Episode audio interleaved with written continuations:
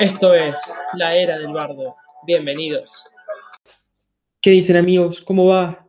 ¿Cómo va ese encierro? Difícil, ¿no?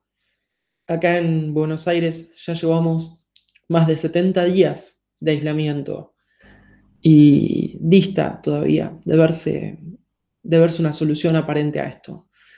Mientras en los primeros días veíamos como situaciones de, de Europa, donde veíamos números tremendos, como de 700, 800, 900 mil muertes por día, como pasó en Italia,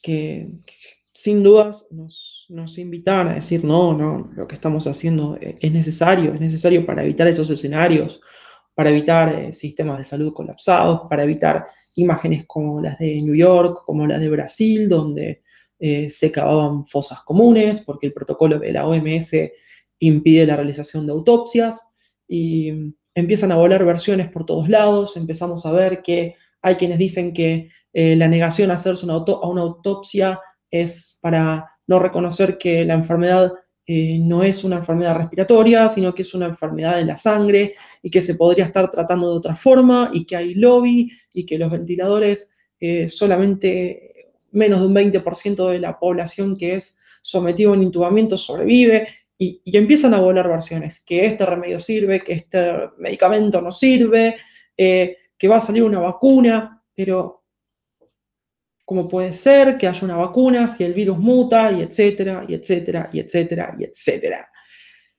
Y al mismo tiempo hay quienes hacen una campaña casi evangelizadora, eh, pero también una cacería de brujas, ¿no? Donde aquellos que presentan una crítica y que, y que se muestran eh, no opositores, pero que sí no toman la cuestión, eh, no la dan por sentada, ¿no? Eh, y, se animan a cuestionar lo que está pasando, son demonizados, son censurados. Una situación inédita en, esto que llamó Fukuyama el fin de la historia, ¿no? Donde las democracias liberales eran el formato último, el formato que iba a prevalecer en el mundo pero estamos viendo quizás eh, el advenimiento, ¿no? la llegada de, gobiernos mucho más, eh, mucho más autoritarios dentro de los límites democráticos, ¿verdad? Pero más autoritarios, donde nuestra libertad va a estar permitida por parámetros que tienen que ver con la salud, donde ya no vas a poder ir a trabajar con fiebre al trabajo por temor a perder el presentismo, cosas así, donde ya tener una línea más de fiebre te convierte en un peligro para el resto. Eh, y creo que eso es lo más liviano. Eh, la censura sí es peligrosa, la censura es peligrosa porque eh, cuando estamos censurando estamos dando a entender que hay alguien que sí maneja una versión verdadera, entre comillas, de las cosas donde solamente la historia oficial se puede contar. Y eso nos remite a los años más tristes de nuestra historia. Estés a favor o en contra. Siempre que la libertad está cortada pasan cosas extrañas, pasan cosas tristes. Entonces, ¿por qué estamos callando las disidencias? ¿Por qué no les estamos dando lugar? Entonces, imágenes como las que se ven en C5N o en otros medios que recopilan, eh, que recopilan momentos televisivos, donde se burlan de aquellos que muestran su oposición a ciertas medidas y son tomados como payasos.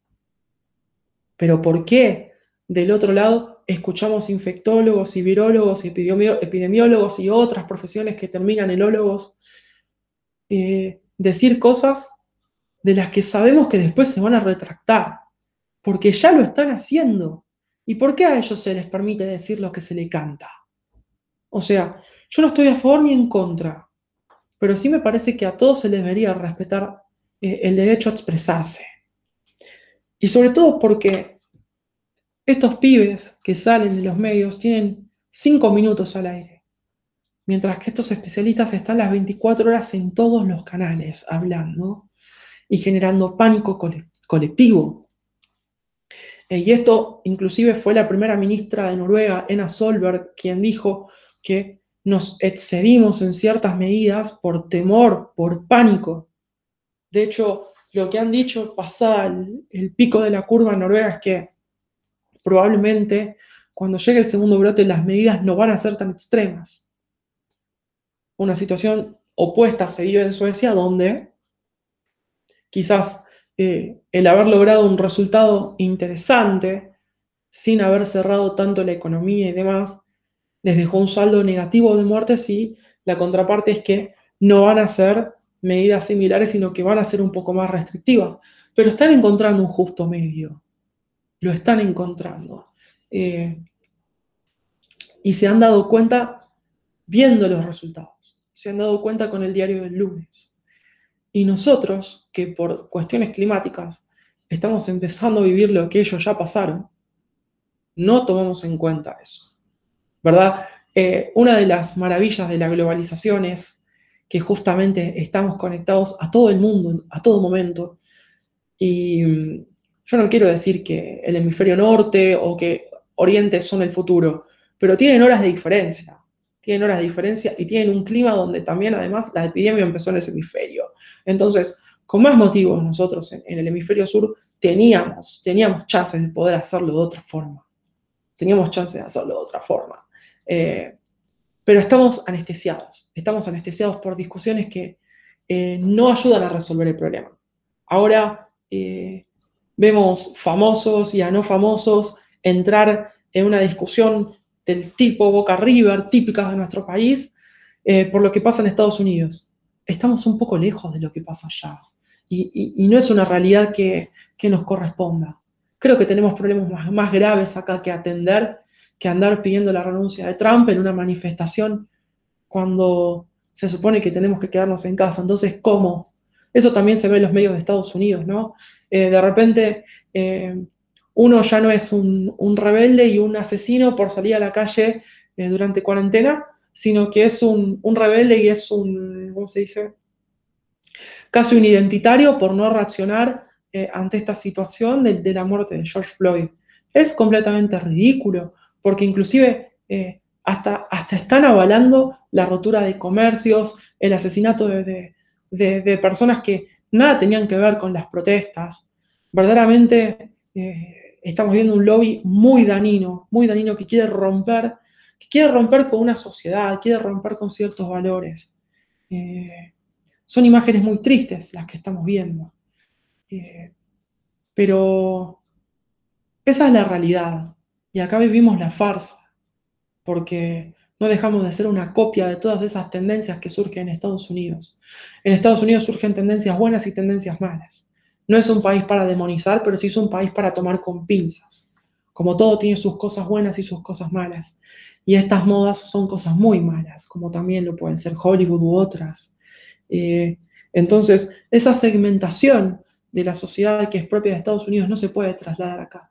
Y sin embargo, tenemos gente en, en Latinoamérica que se quieren hacer los antifas y todas esas cosas. El fascismo es un experimento que fracasó y que ya pasó y que no va a volver. No va a volver porque somos conscientes de que eh, la democracia y la república son pilares que con sus defectos y con sus virtudes nos permiten progresar como humanos, nos permiten progresar como conjunto. Entonces, eh, estos intentos por dividirnos y pelearnos entre nosotros no, tienen otro fin más que destruirnos. Eh, cuando yo decía al arranque de este audio de que había gente, de que había noticias, de que habían malas noticias, hay gente que está ganando. Hay gente que en este momento está ganando. Eh, y eso es, eso creo que es lo importante y es lo que nos deberíamos fijar. ¿Quiénes están ganando con todo este problema? ¿Quiénes están ganando? Porque estoy seguro que ahí vamos a encontrar respuestas. Entonces, no nos peleemos entre nosotros. Eh, somos todos víctimas. Somos todos víctimas de, de, una manipulación. Estamos todos a merced de lo que deciden unas elites. Acá en Argentina lo vemos en pequeñísima escala, pero vemos a una reducida clase privilegiada que sale en los medios, que tiene permisos de circulación, que andan sin barbijos delante de cámaras de cientos de miles de personas, mientras vemos a comerciantes textiles y de calzado que venden con la persiana baja, eh, venden por WhatsApp y hacen entregas de cajas casi como si fuera la ley seca en, los años 30 en Estados Unidos, ¿no? Falta Elliot Ness tirándoles abajo eh, la vidriera de los locales y secuestrándole los zapatos. Entonces, ¿por qué vemos esas injusticias pasar todos los días? Es cuestión de salir a la calle y ver. Es cuestión de salir a la calle y ver. O sea, gente laburante que todos los días paga sus impuestos, eh, que se expone además al riesgo de tener un local abierto en, un país tan inseguro como es el nuestro, mientras vemos a personas que la pasan muy bien y que se la llevan toda de arriba. Entonces, eh, y eso pasa porque están sirviendo intereses que no son los intereses del pueblo. Y acá no es una cuestión de ideología, no es una cuestión ni de izquierda ni de derecha, porque todos los que dicen ser de izquierda y de derecha en Argentina sirven a los mismos grupos. Entonces, eh, una mano en el corazón, no miren a su vecino, no miren a su par como el enemigo. El enemigo no es el vecino. El enemigo no es tu compañero de trabajo, el enemigo no es tu compañero de la universidad. Los enemigos están claros y, y son los que todos los días, los que todos los días defienden lo indefendible en los medios. Esos son el enemigo. Entonces, eh, ténganlo claro, porque esto todavía no se termina y siempre, como verán, siempre están buscando una excusa más, siempre están buscando un invento más para sembrar el miedo y mientras nosotros nos quedamos dormidos, ellos siguen teniendo el poder. Esto fue la era del bardo. Nos vemos la próxima.